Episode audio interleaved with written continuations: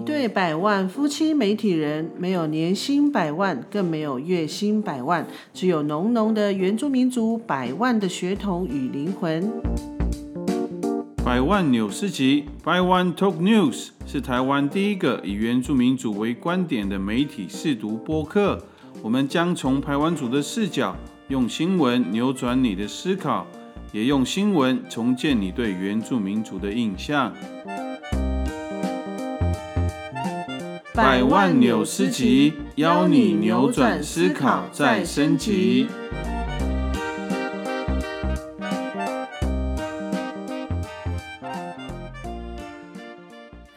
加买加买，大家平安，大家好，我们是百万夫妻。上周啊，我们访问了我们西西里岛的欧神父啊。对，哎，我觉得这是我第一次感受到我们的那个粉丝专业 那么多人对啊，很热闹。对啊，然后其实有好多我们那个认识的天主教的教友也都有听这一集。昨天我们不是去那个。去那个法蒂玛圣母那个珠宝嘛，主堡，对，然后里面那个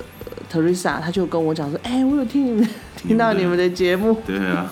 对，这让我还蛮呃蛮惊讶的，就是我们周边的一些朋友慢慢的其实都有在关注，因为我们其实算是蛮低调的，比较不会把我们节目介绍给周边的朋友吧。嗯，他们应该呃应该也算是第一次听过。Podcast 吧，嗯，然后也第一次也也看到这样的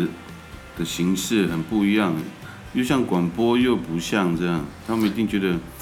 哎，这到底是什么？对，大家其实就是会好奇，说到底什么是 Podcast，什么是播客？那对啊，就是大家就开始慢慢认识这个东西，对啊，这个媒体这样子，那甚至也有很多不认识的朋友就。就加我们好友哎，对啊，对啊，昨天还有呃昨呃前天呐，就是有一位他也是透过节目，然后粉砖，然后就加我好友，然后他是住在意大利的，应该是台湾人，嗯，然后他他应该也是听了欧神父这一集，然后他就跟我谈论关于信仰的事情，对啊，蛮神奇的，我我那时候听到。那个百万七在分享，我就觉得哎，很特别。也许这是中国人说姻缘吧，那对我们来说算是一一种，以我们的教会来说是一个天主的可能旨意吧。对啊，然后还有除了这个啊，那我我觉得让我们很意外的发现就是。上次那一集一播出之后，那个 Apple Podcast 台湾评论类就马上瞬间就冲到第五名，然后新闻类也冲到三十五名，然后另外一个我觉得我们也比较比较觉得很有趣的就是，竟然在英国地区也首次上榜了。对啊，我想说，哎，英国，我是在想说他们听得懂中文吗？还是哎，英国也是华人，英国也是有华人，好不好？不是说那边很多懂中文的人这样。对啊，那其实就表示了越来越多的人就知道，呃，有这样媒体之外，那也越来越多的朋友知道现在目前西西里岛的一些。状况，所以我想有些朋友会在呃粉砖上面有看到我们所转贴的 po 文，也就是呃如果你们口袋有余，有心帮助就是西西里岛的呃这些朋友，因为他们是呃毕竟是在意大利的离岛，然后再来他们又是属于偏乡，所以在资源上其实就比较不是那么的足够。那当然欧神父也是提醒我们，就是像这样子的帮助都是自由的，嗯，对，就是。呃，不要让别人造成压力，这样。就是你们愿意啊，那你们觉得你们愿意帮助，然后你们可能口袋也觉得有一些钱，然后你愿意帮助，嗯，这样的就是西西里岛的，就是这些弟兄姐妹啊，他就是这是自由的，不，他不需要有压力的，嗯，你不要说啊，你因为你听到了这个神父的分享，然后你认识这个神父，你就一定要给，没有，嗯，因为。在台湾可能也有很多人因为这个经济的经济不景气的关系也受到影响。那我们如果没有办法捐，就是捐钱或是捐口罩或是其他，你就用祈祷来代替。嗯，不管怎么样，其实都是希望所有就是因为武汉肺炎而受到影响的人都能够一切平安度过，这样没。有错。嗯，那我们就是呃进入我们今天的主题，就是诈骗。诈骗，对啊，你你人生中最大的诈骗 经被骗的经历是什么？最严重的诈骗哦，也要想，突然要想，想不太出来。那那你问我吗？那你你觉得人生最大的诈骗是什么？婚姻，婚前婚后。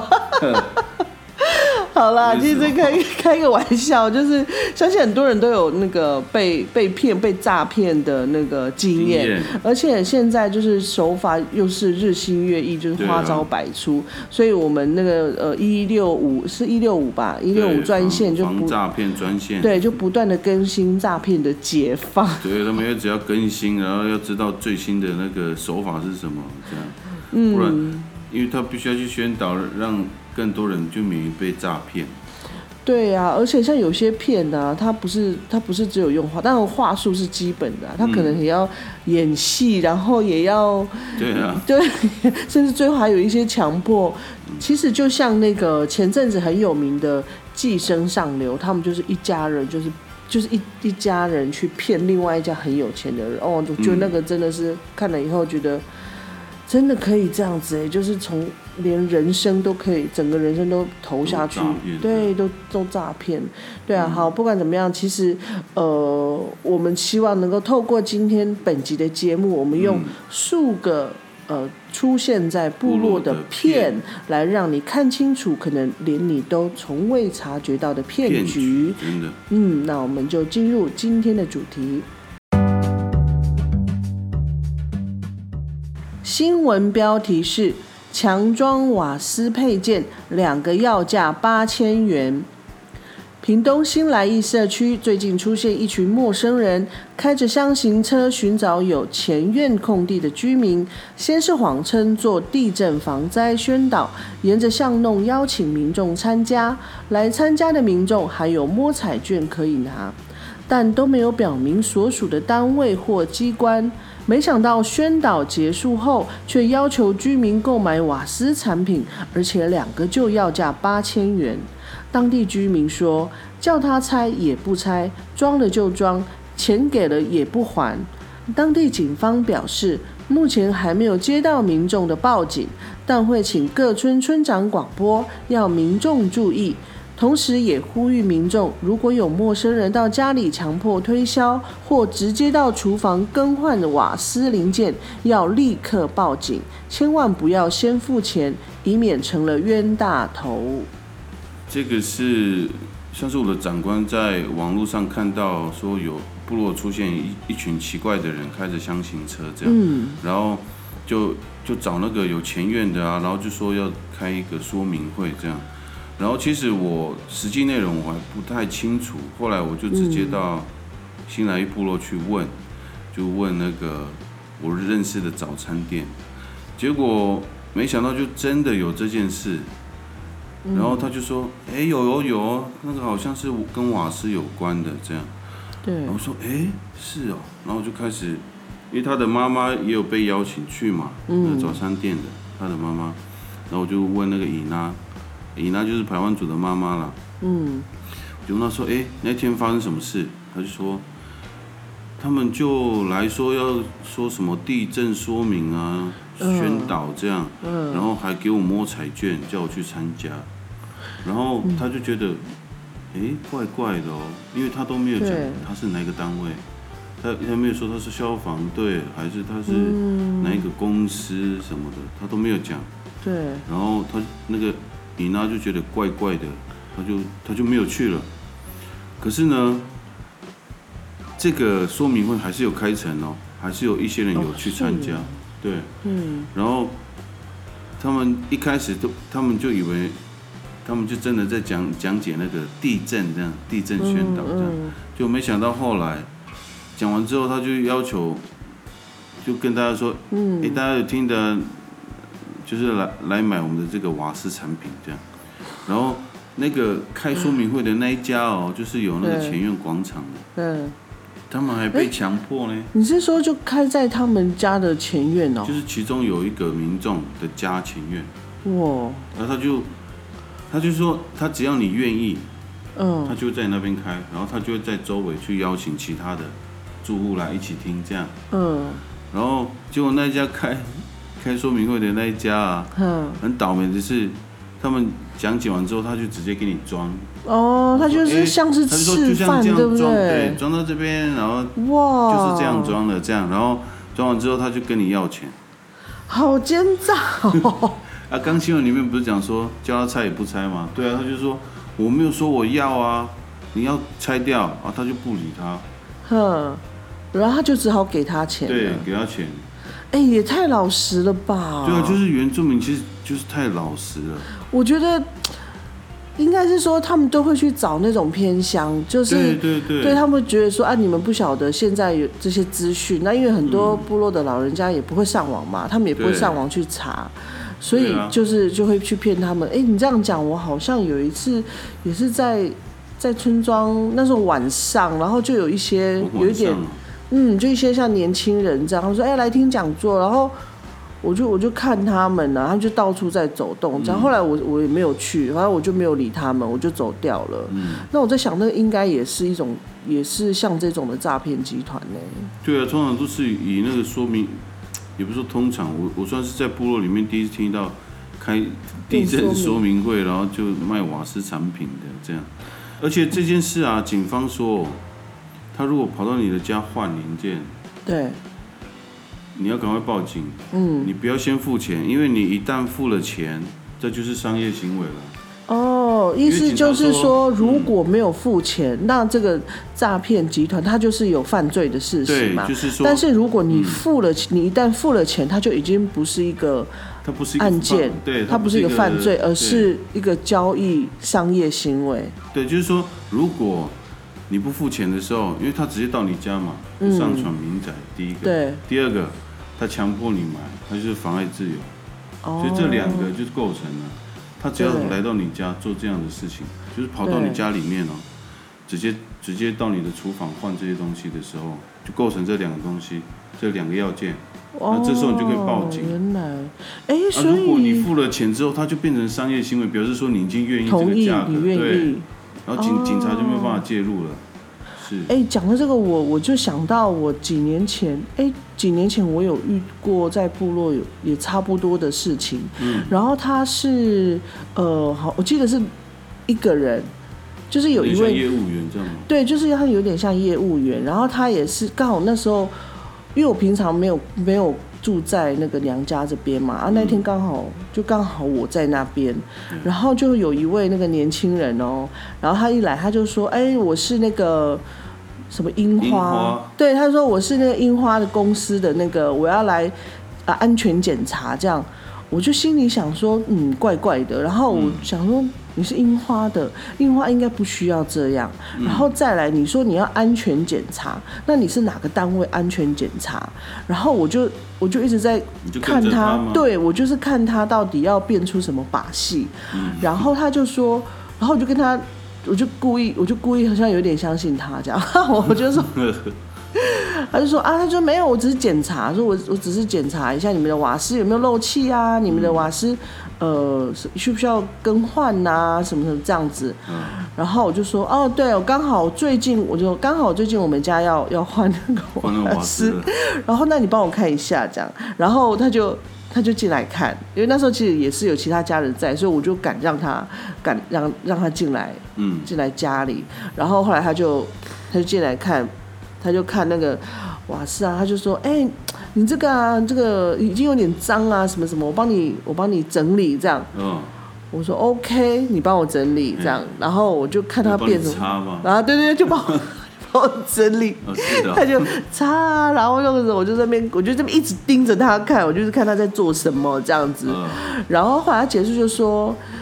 哎、你这个啊，这个需要怎么样？然后这个就是他就开始他的话术又开始了，他的重点就是说、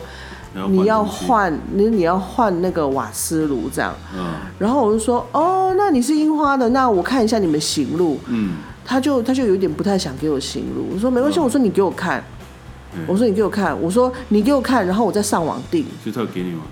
他要给我看，然后我就想说这根本不是樱是樱花吗不不是是，完全不是。然后我就看，我就说，哦这样子，我说哦好，那谢谢，我我会再上网订。他就嗯说，哎、其实你订这个啊，怎么样，就是优惠什么？我说哦嗯不用不用不用，我就说我上网订可以有什么，我就因为其实我本来本来娘家就要换瓦斯炉。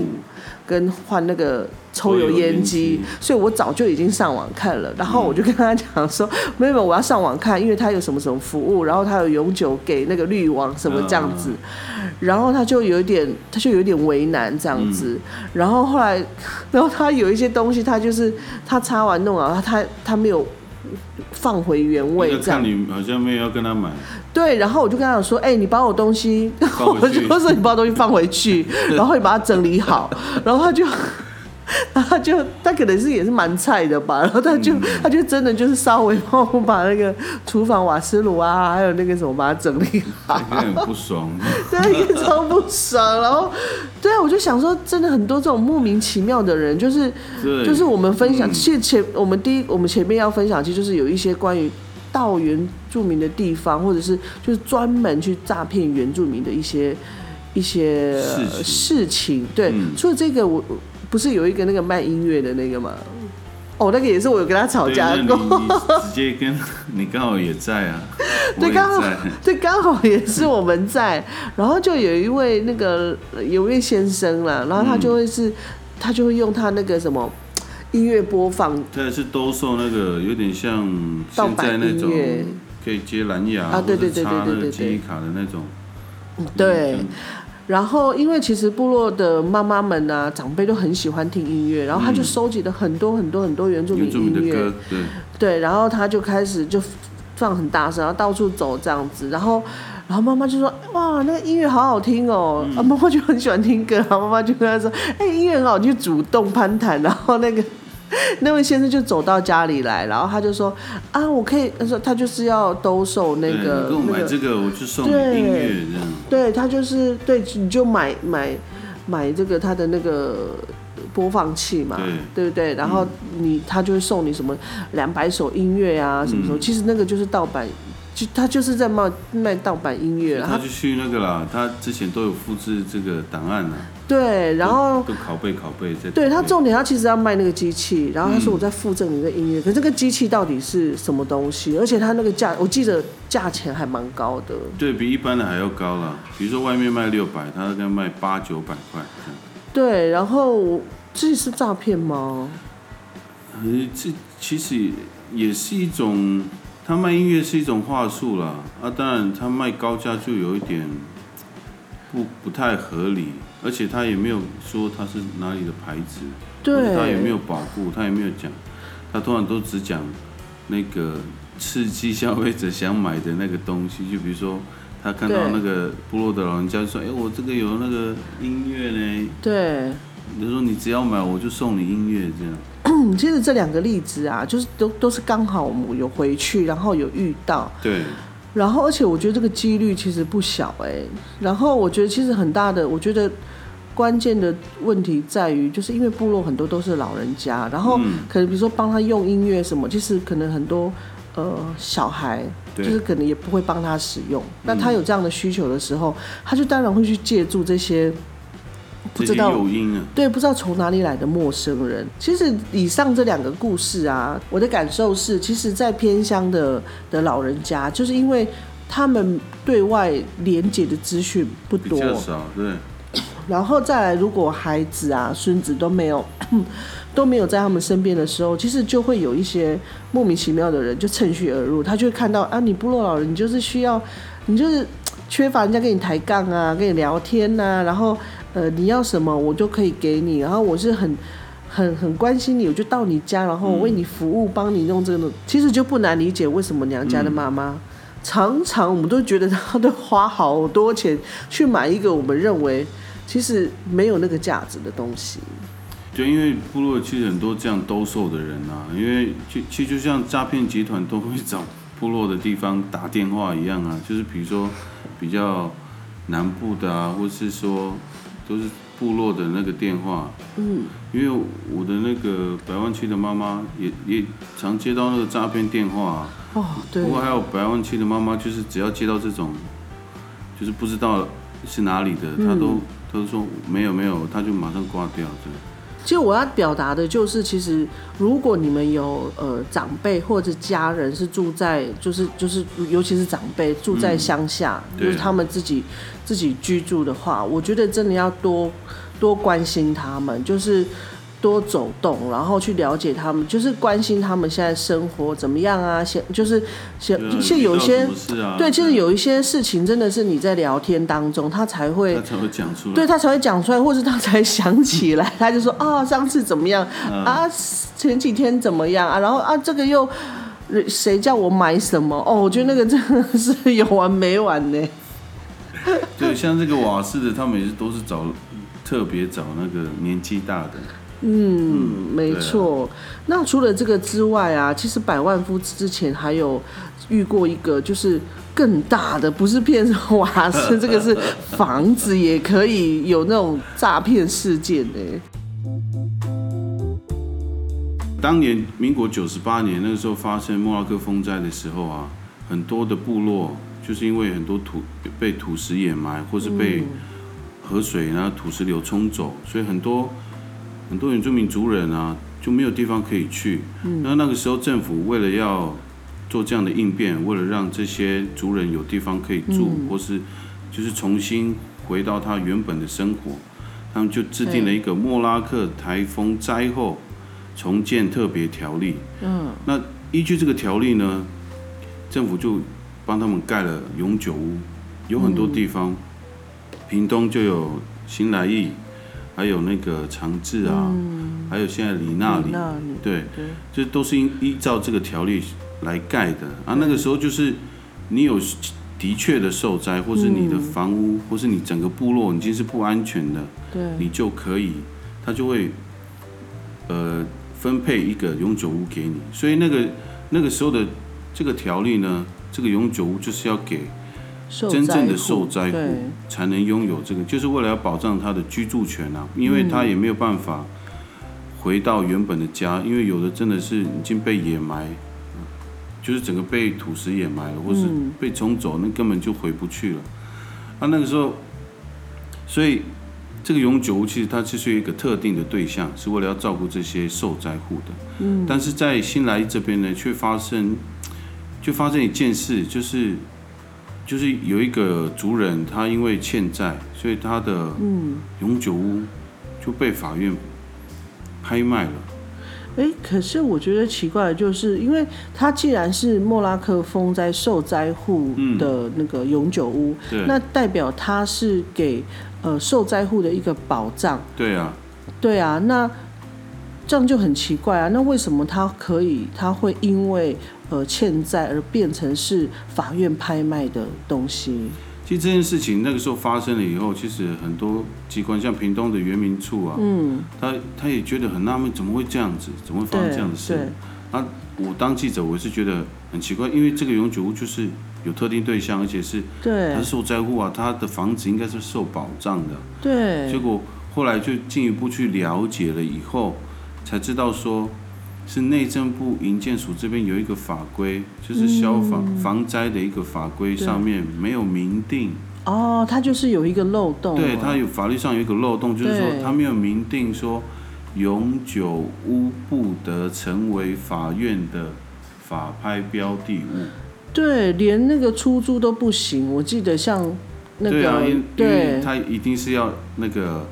屋主没错，或是他的孩子，对。对，都这个连出租都不行的。对啊，对啊，所以那个时候发生这个事情就，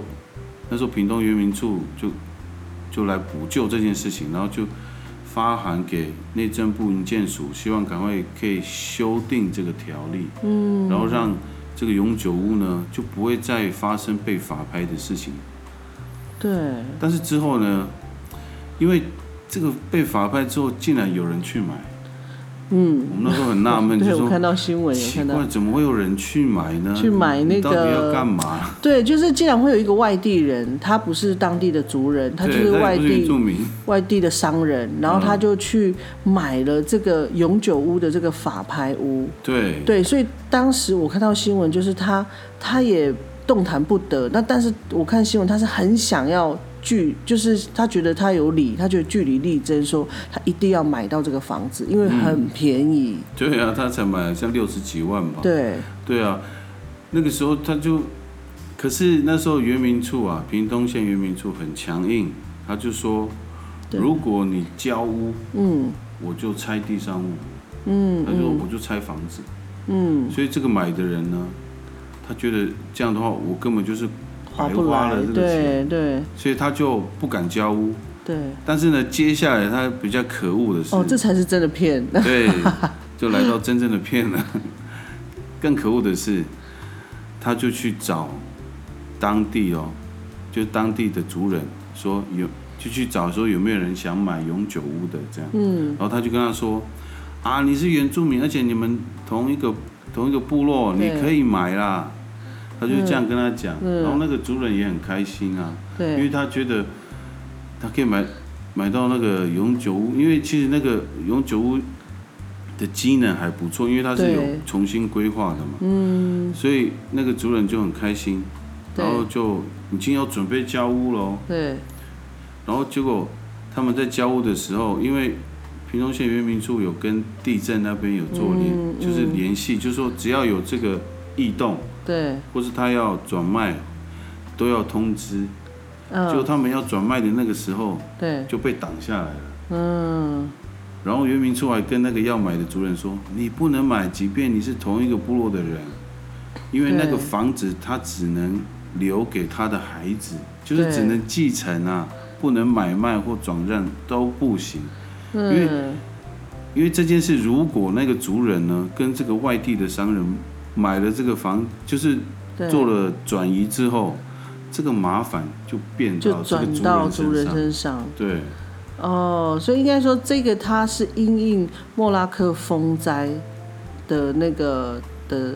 重建条例，的重建条例嘛。嗯。那其实它本来就是它它其实也是具有法律的的依据啊。的依据跟效力，所以对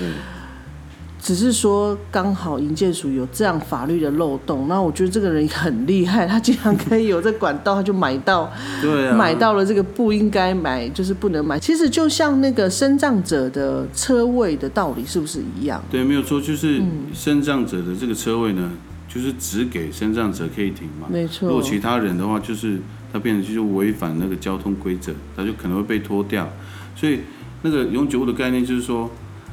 这个永久屋就是只只给受灾受户。灾户的，就有点像身障车位是给身障身障朋友的这样。对，那如果说我们总不可能说把那个，嗯就是我呃我的我家在在旁边，然后我就可能把它出租给其他对不是身障朋友的，其实那个道理是一样。对只是一样的，对啊，嗯所以我觉得真的很可怕哎，连这种连这个骗都真的发生在部落里面呢。对啊，非常可怕，就是一不小心你稍微不求证，或是你稍微相信了这个陌这个你可能不认识的人，你可能就被骗了。好，这样听下来，其实我觉得真的大家都要注意身边所有大大小小的事情。我觉得对于法律的知识跟常识，跟有没有平常在呃收集这些资讯，我觉得是非常重要的。不然你你哪天被骗了，真的都不知道哎、对啊，所以要随时要我们自己也要更新那个诈骗的手法。嗯，当然除了刚才讲的，从大到房屋，小到商品，其实现在因为、呃网际网络的的发达，呃新媒体的发达，其实有另外一种骗，就是呃不是像前面我们分享的，就是骗原住民，现在还有一种是利用原住民的身份来诈骗哎，真的，像网络上有那个、有一个文宣啊，就是他就说，他就假冒了一个卓西乡伦山部落的一个牧师的名义，然后他在卖那个苦茶油这样。嗯，对啊，其实这个在在网络上，其实如果大家搜寻的话，其实都会看得到。其实像刚刚我们提到的，就是利用原住民的身份来诈骗钱财这种事情，其实尤其是在网络时代，对对，因为其实你看不到他，他不是实体店面，你完全不知道他是真的还是假的。假的，对那对我们分享的第一个这个案例，其实在呃在很多媒体其实都有报道。那诈骗集团呢，他就透他就利用那种文宣，然后就是就说呃这个是来自于卓溪乡伦山部落温光亮牧师的那个苦茶油。对啊，那其实我觉得这个这个不但是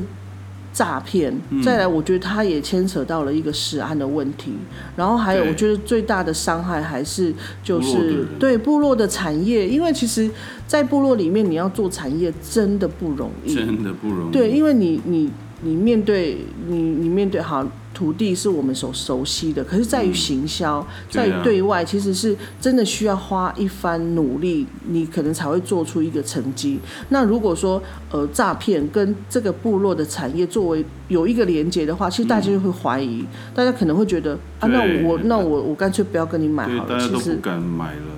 对呀、所以这个我觉得这个是还蛮还蛮可恶的哎。真的。像之前屏东这边也有啊，就像那个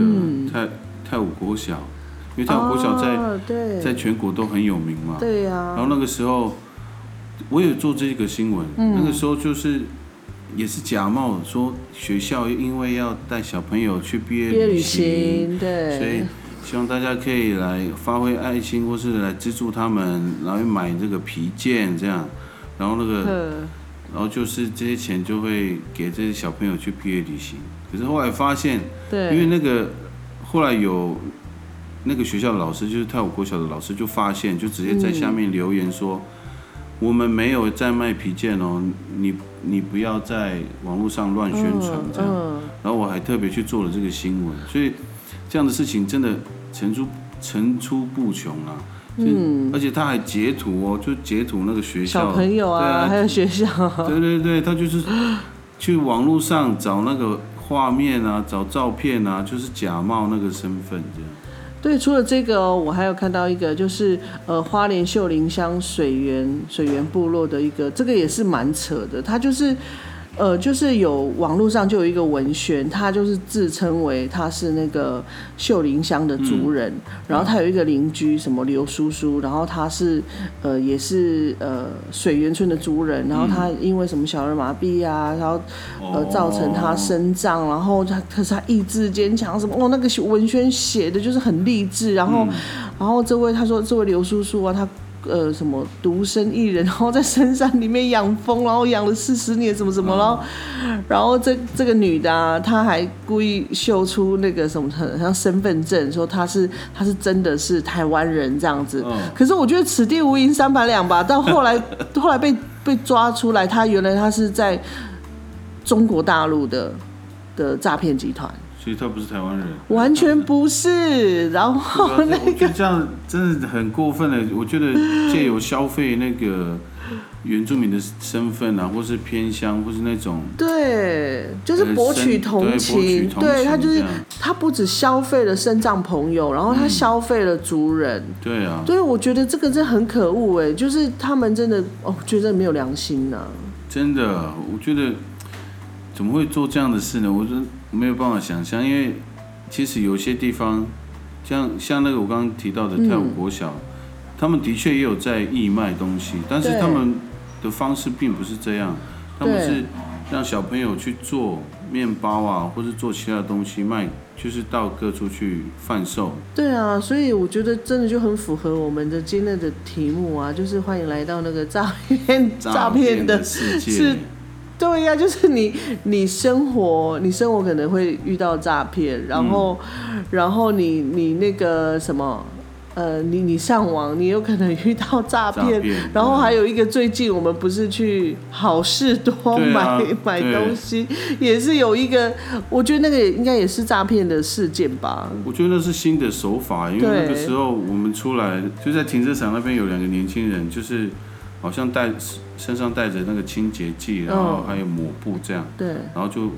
先比如说那个车主要回到车上的时候，他就跟跟他说，哎，这个有一个清洁剂，然后你要不要试用看看？然后我擦看看，你看看一下效果怎么样？这样，然后他就帮你擦一擦，他就说，哎，你看那个头灯这边呢也会很亮啊，然后还有那个轮圈呐，这样，然后你你要不要购买？这样，然后这个时候你就还不不疑有他嘛，对但是后来呢，他说，那我们来拍个照，这样。啊，拍照不是就站着，他就是要你手上拿着他的产品，然后跟他一起拍照。其实我那时候我没有想到，后来我开车离开。你也太你也太不敏感了吧？对，就是这个这个也算是我新碰到的方式。嗯。我那个时候离开之后才想到，哇，如果啦，如果刚好那个去好事多的有我的朋友刚好看到里面这个照片，会不会他因此就买了？哦，就是就是会透过你，然后大家就觉得说，哎，我朋友也有买，然后他可能就会提高他的销售啊。因为那个照片的感觉就是好像我我是那个买主，好像我我有跟他买那种状态，你知道吗？可是其实我没有买。对，我我觉得其实是他被骗，因为你其实没有什么朋友啊。好可能呐。因为在高雄可能没什么朋友，所以其实没有效果啊。好的，所以他找错人了。好，其实这就是那个我们最近我们呃切身遇，这也没有很严重啦，只是我们觉得还蛮有趣的一一个，可能是一个诈骗的，算诈骗吗？就是他他的话术已经发展到另更进阶了，我觉得。哦，了解，说不定他自己也不觉，他可能也没有察觉到他已经在骗。没有呢，我觉得那是一种那个呢，他们有交战手册呢。哦，是。不然为什么一定要拍照？哦。因为说不定他们也会在网络上分享啊。哦。我们已经有这么多人买了。也是。可能这里面有你的朋友，你就说，哎，你可能就问他，所以你有买吗？或是说你没有问他，你就买了，也有可能。好，其实我觉得啊，前面这些诈骗，我觉得都，我觉得都还蛮能够理解，就是呃骗呃骗你的钱，骗你的财产。可是其实我觉得在部落里面还有一种骗，是真的我们很难察觉，就是文化诈骗。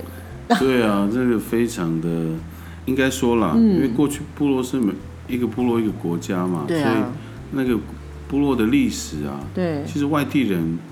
是很难真正的了解的，因为你不生活在那边，你不知道那个脉络。但是，对，但是就是我们刚刚提到的文化诈骗，就是，哎，你还要清喉咙，不好讲吗？就是竟然有人重新写了这个部落的脉络，重写了这个部落的历史。对，或许我我们刚刚讲那个文化诈骗那个。这个字是有点重，但是确实这个，呃，对于文化的诠释来讲，我觉得那个是一个很大的伤害。刚提到文化诈骗嘛，听起来有一点，有点严重了啦，就好像非常严重。可是其实它累积下来确实是这样，因为像我们应该是两两年前吧，我们去参加一个学术研讨会，嗯，然后那个研讨会里面都是。提到的都是有跟台湾族有关的一些论文发表，这样。那其中有一个，他应该算学者吧？他他他的研究论文里面就就是把很多 很多部落，因为他因为他提到的是台湾族的起源嘛。对。其实你提到起源之后，其实所有台湾族都牵扯到里面了。对。可是他。他的那个推论依据呢？嗯，是按照他的思维，他并没有走访所有的部落，对，他也没有去访问所有部落里面的人，了解这件事的人，然后他就按照他的推论，然后就写了这个论文，所以当场很多人就提出质疑。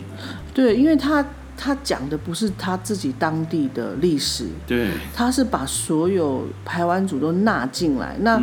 当然，甚至里面有很很明确的写到哪个家族或哪个地区。那其实，在那一场的研讨会也刚好也有就是他对他所写到那个家族的人，那当然他们会觉得很很不满，因为你怎么能篡改我们的历史？对啊，对，那昨天刚好我们在部落里面也是跟我们部落，呃，就是也算是文化工作者跟历史采集的一位青年。对，那我们那我们也是有有讨论到这个地方。那他他也是认为说，像这样的状况其实不少，应该说他其实有提到说，其实这样的状况不是单一，其实不是只有这一个，就是他认为。甚至他说他根本就是写什么传说故事传说故事，他说他根本把这个历史把它写当那种传说故事来书写，就很像他自己的一个创作这样子。对啊，像这样子的，其实伤害是非常大的。如果，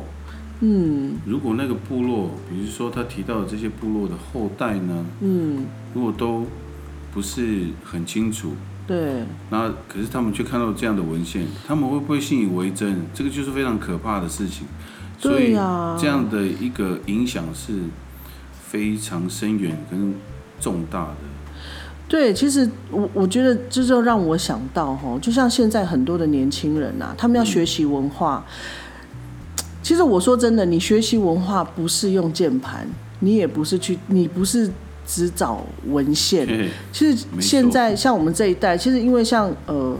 回归族群，就是族呃呃回归传统文化，或者是说呃探索你自己的身份认同，或者是探索你自己当地的文化历史，这个其实在这几年是非常的流行。嗯，那现在很多年轻人也是背着那个使命感，他就觉得说哦，我要我要传承我们部落的文化。可是有很多的年轻人，他是怎么传承文化？他是怎么学习自己的文化？他是去看以前那些呃呃文献，或是以、当然那个不是说完全没有参考依据，可是那毕竟是他者的立场。其实我觉得只要是别人的，不是我们自己立场的一个历史的书写，其实那个多多少少那个观点会不一样。但是现在年轻人，我不能说懒惰，就是他们没有那样子的动力去回到部落去跟老人家学习，他就去学外面那一套，甚至还发生过，就是真真实实在百万富的家族里面，就是曾经有发生过，就是嗯，呃，年轻人读了很多书，他认为他已经是一个文化人了吧？我觉得他对，就他竟然是从从外面从外面的论点，从外面的学者的文章去回头去质疑他自己部落里面的长辈。嗯，我觉得这个是有一点怎么讲？本末倒置。对，本末倒置，就是我我前几天啊，不是前几天，就是前阵子我们不是也跟段老师聊天吗？对他也是很感慨，就是现在很多年轻人读很多书，很聪明，很会讲话，可是他们学习文化的方式是用键盘。嗯，我觉得这句话，我觉得有点打醒我，我也会开始去反省，我是怎么样去学习我们的文化，我是怎么样在我的内心里面去去垫那个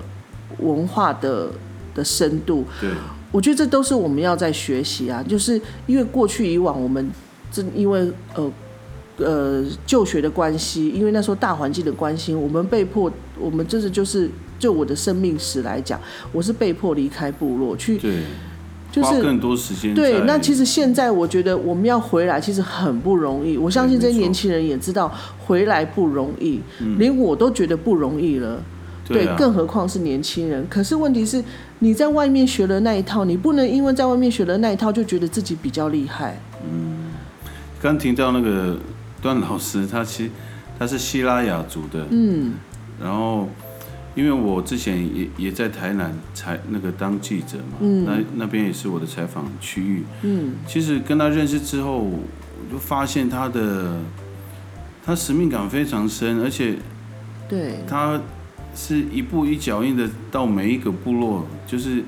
只要他们的祖先是希拉雅的，他都他就去造访，然后去了解嗯，那个整个脉络，这样，嗯。因为他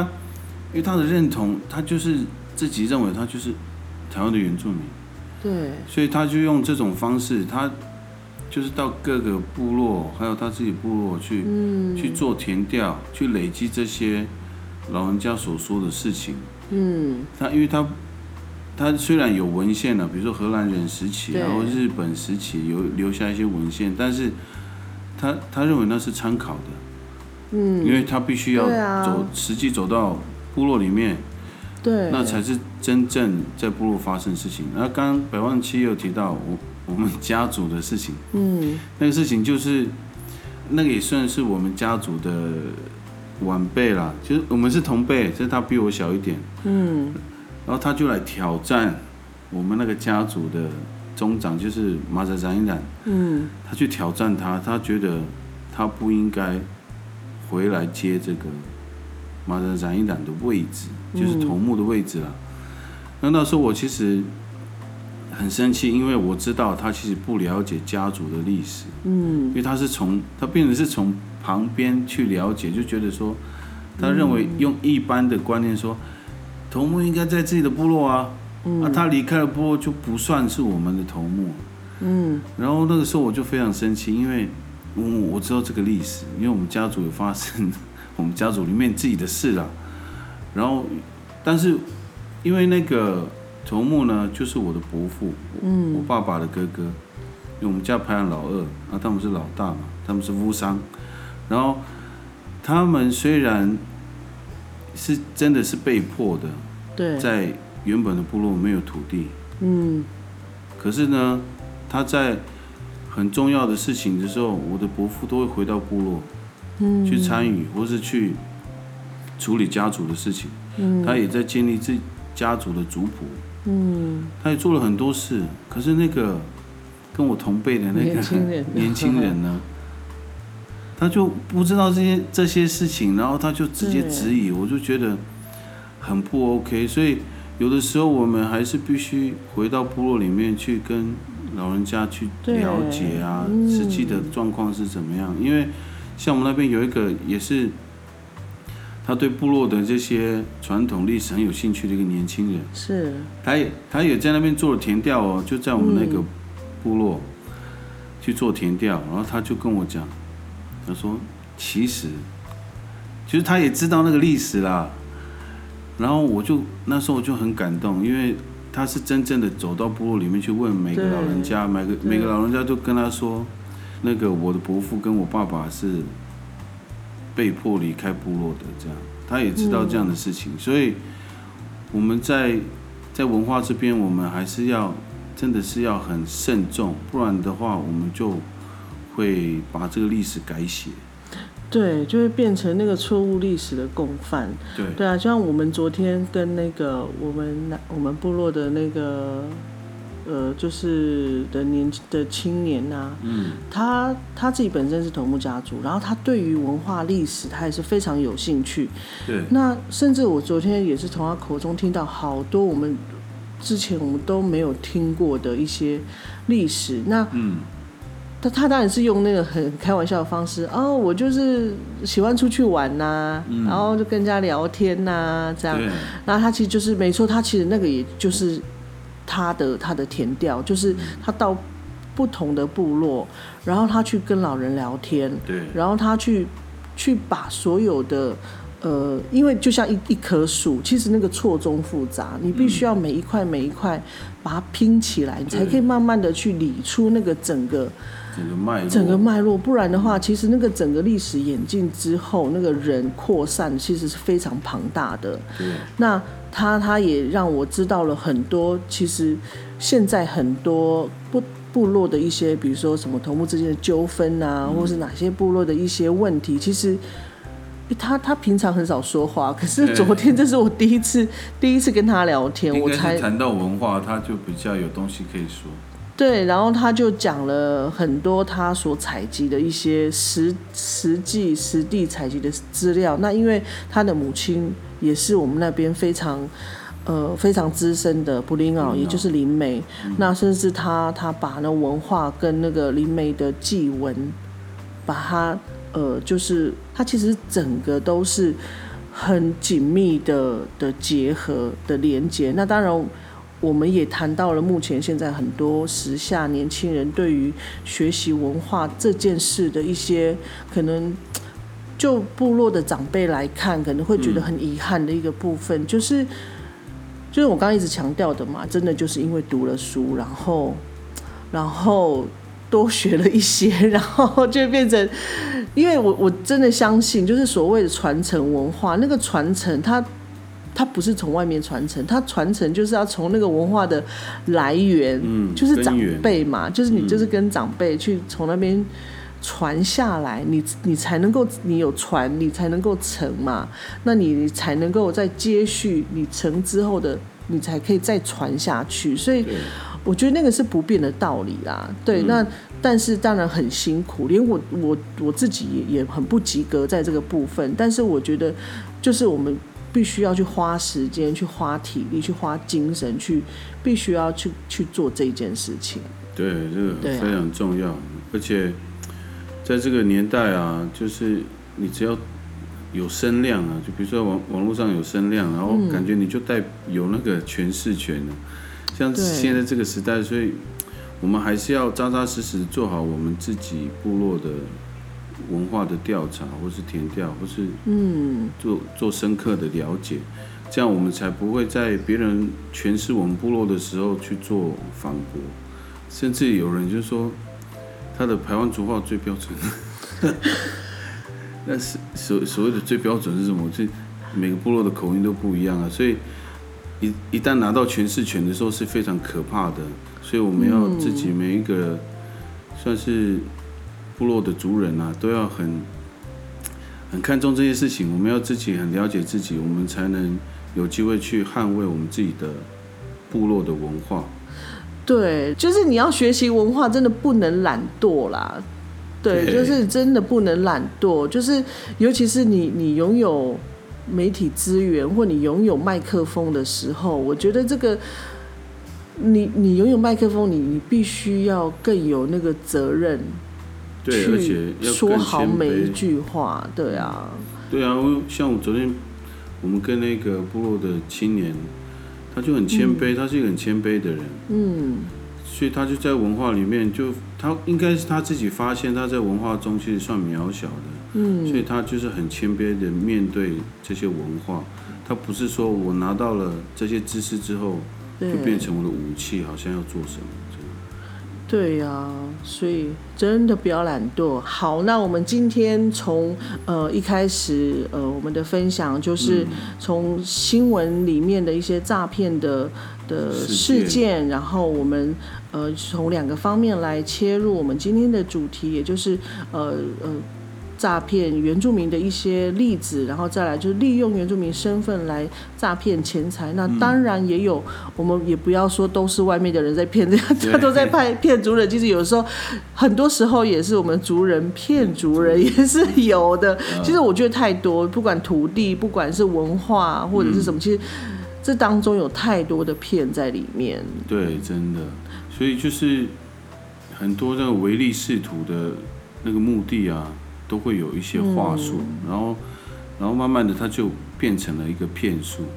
然后，其实在这个资讯很便利的数位时代，每天还是有很多新的诈骗手法。但是，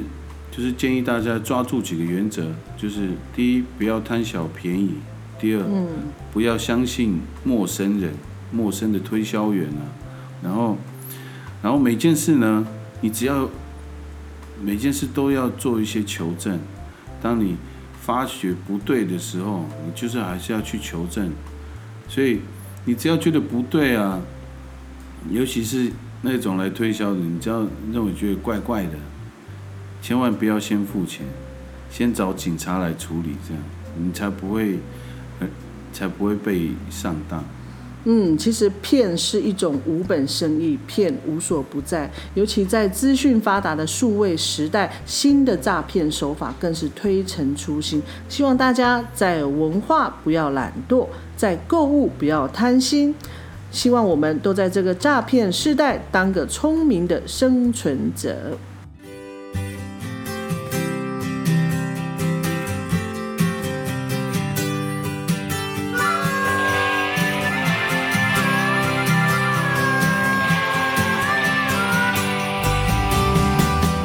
感谢收听我们今天的节目《百万纽斯集》。每一集节目的播出都是我们用心制作的成果。欢迎到百万牛斯集的 Apple Podcast 平台给我们五颗星的鼓励和留言。也诚心的邀请大家用刷一杯拿铁的小额赞助，以行动支持我们的创作，共同推动台湾多元文化相互理解、相互尊重、相互欣赏的理念。百万纽斯集，我们下次见，拜拜。